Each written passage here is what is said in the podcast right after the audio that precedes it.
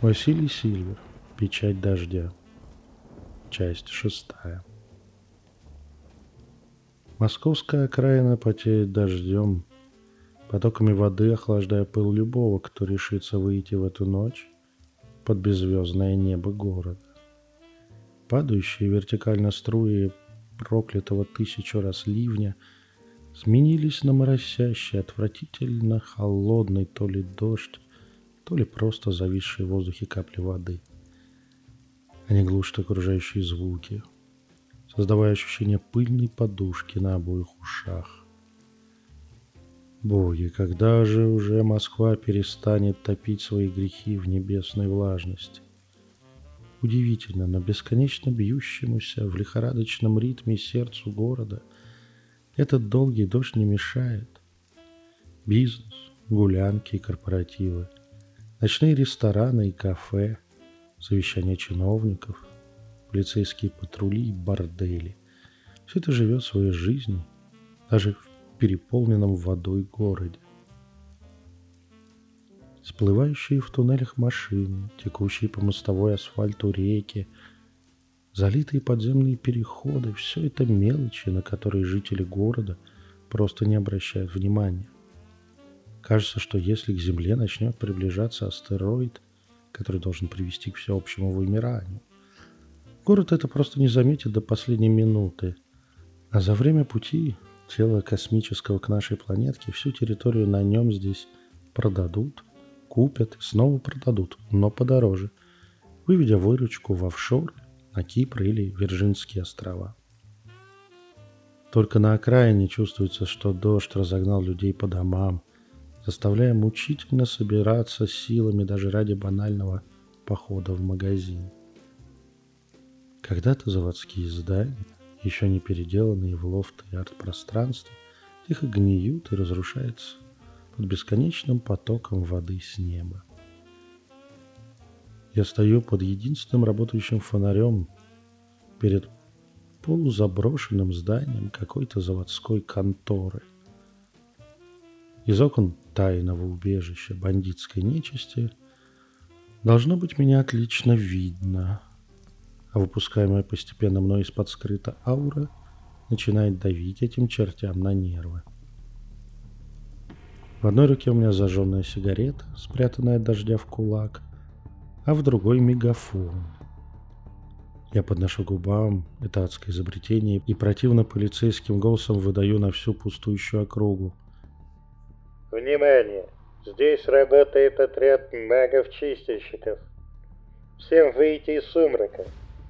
Я все-таки не удерживаюсь от цитаты из испорченных фильмов книг о дозорах. Всем снять мороки и выходить с поднятыми руками. Любые резкие движения, попытки колдовать или развоплотиться расцениваются как нападение. Уничтожаем без предупреждения. По периметру вокруг здания начинают высвечиваться сигнатуры оперативников, в кавычках. Стандартные две звезды пятерки магов, включая меня.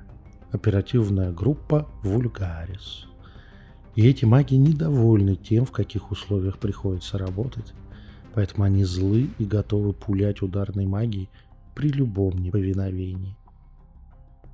Один из засевших в здании банды проваливает морали с криком «Врешь, не возьмешь!» выпрыгивает из окна второго этажа, уходя на эфирный план прямо в полете. Три стальных шарика срабатывают, выбрасывая плетения, которые пеленают придурка-прыгуна в плотные коконы чар. Выброс энергии при их срабатывании похож на активацию орденских амулетов и разрушение эфирной структуры нечисти с ее моментальным поглощением себя для подзарядки. Очень явная демонстрация получилась. Круто вообще-то. Даже не ожидал такого идеального эффекта. Минус один. Кому еще жить надоело, придурки склизкие? Я в мегафон с явной злобой и неприязнью к тупой нечисти. Теперь медленно выходим из здания. А то мы пойдем на штурм и вам пи... конец. Эй, начальник! Красивый мужской голос с легким бархатистым тембром отвечает мне из пустого окна. «А где гарантии, что вы нас не завалите сразу, как мы сдадимся?» Засунь себе гарантии в свою поганую задницу и покрути им как хвостом, упырь недобитый. Вас там осталось трое. Два героических, но тупых придурка и ты. Я почти полностью уверен, что сбежать пытался школьник. Нас здесь полные две звезды. Вам в любом случае крышка. Но я, маг, тебе, падла, даю шанс на выживание. Понял? Мы тут не по вашу душу, вы нам тупо мешаете. Тишина была мне ответом. Сейчас они внутренне хоронят товарища по банде и сами медленно решают, ухватиться ли за единственный путь и зыбкий шанс на выживание. Чуть-чуть поддавим, надо держать местного умника в цейтноте, то раскусит еще весь мой цирк. У вас есть 10 секунд на решение, твари, и мы заходим. Время пошло. Я набираю влажного воздуха в грудь и начинаю отсчет. Десять, девять, восемь. Мы сдаемся, сдаемся. Эти слова Пустолицева для меня звучат как фанфары. Первым на крыльце здания появляются мурлоки. Крепкие и высокие парень и девушка – он держит пустые руки поднятыми, медленно спускаясь по лестнице к мокрому асфальту пустого пространства перед конторой. Инстинктивно обе особи оглядываются, пытаясь увидеть опергруппу. Но мои оперативники демонстрируют чудеса визуального скрыта. Вслед за ними на пороге появляется и пустолицей. Он также медленно спускается по ступенькам, весь собранный, ожидая залпа деструктивной магии на поражение от господ магов. Как только они все трое оказываются на асфальте передо мной, то я спускаю со стопоров подготовленные чары. На неожидающую атаки снизу нечисть набрасываются выпущенные из разбросанных под их ногами стальных шариков плетения. Мурлоков они пеленают сразу, минус три, а пустолицей пытается дергаться. Тогда я ударяю по нему классическим подавлением воли, он не выдерживает натиска чар – отвлекаясь на парирование моей атаки. Все, минус 4. Захват произведен. Мной в одиночку. Вся опергруппа — это обманки, которые могли лишь изображать сигнатуры реальных магов. Но после первого же удара или плотного скана они расписались бы в своей фальшивости. У меня получилось. На тупой наглости и чуть-чуть психологии – Ай да Сильвер, ай да сукин сын. Вот бы в дыхляке рассказать «стоп». Это я уже перегибаю с тщеславием. Я с матершиной на всех мне известных живых языках и на парочке мертвых заодно затаскиваю парализованную нечисть обратно в здание. Внутри при обследовании не оказалось каких-либо магических сюрпризов. Можно использовать помещение по назначению. Даже камера есть явно оборудованная для содержания похищенных людей. Вот чего я не учел, это то, что в одиночку таскать нечисть в материальной форме – это развлечение для неленивых. Блин, вечно о каких-то таких мелочах забываю при подготовке своих перформансов. До оборудования одного из кабинетов в комнату для допросов нечисти не заняло очень большого времени – Конечно, сами держащие их сейчас чары вполне хорошо работают. Но при пробуждении пойманных стоит иметь подстраховку. И на полу, под столом, и на стенах, и на потолке. Все порталы, окна, двери и так далее тоже стоит прикрыть от побега. Дальше идет рутина. Сажаешь на стол скованного и обездвиженного фигуранта и допрашиваешь, делая пометки в телефоне себе на память. Я удерживаюсь от применения методов экспресс-допроса, а на сленге «потрошения». Ребят, прежде всего потому, что они все рвутся сотрудничать, как моряк дальнего плавания в квартал красных фонарей. Всю эту нечисть сложившаяся ситуация уже редкостно достала а мое предложение свободы за информацию об Оленьке и заказчиках ее похищения было принято прямо с воодушевлением и энтузиазмом. Не прошло и полутора часов, как все четверо моих фигурантов толпились у стола, пытаясь коллективными усилиями вычислить место базирования человеческой банды и точку содержания Ольги.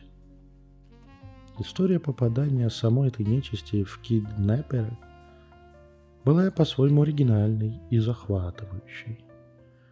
Если соединить рассказы всех четырех в один таймлайн, то получается, что во всем виноват один старый мексиканский шаман.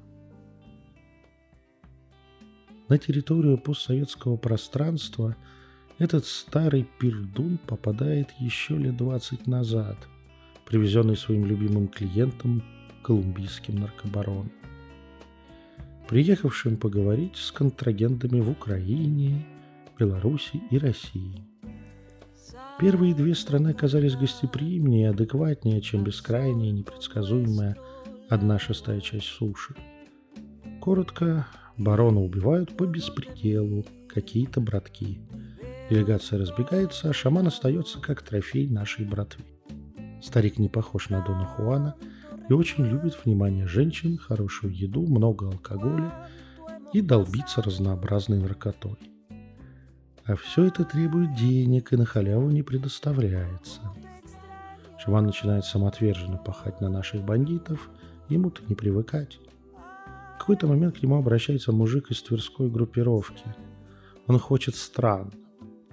У него в районе дачи завелась непонятное нечто – его бы изловить и к делу пристроить. Отечественные попы в этом помочь не смогли, а бандит сам нормально православный, так что к колдунам и ведьмам обращаться не хочет. А заморский шаман это как-то даже не грешно выходит.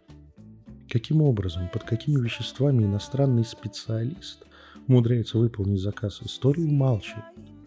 Судя по тому, что я вижу в энергоструктуре Пустолицева, шаман делал такое первый раз и какой-либо технологией процесса не обладал.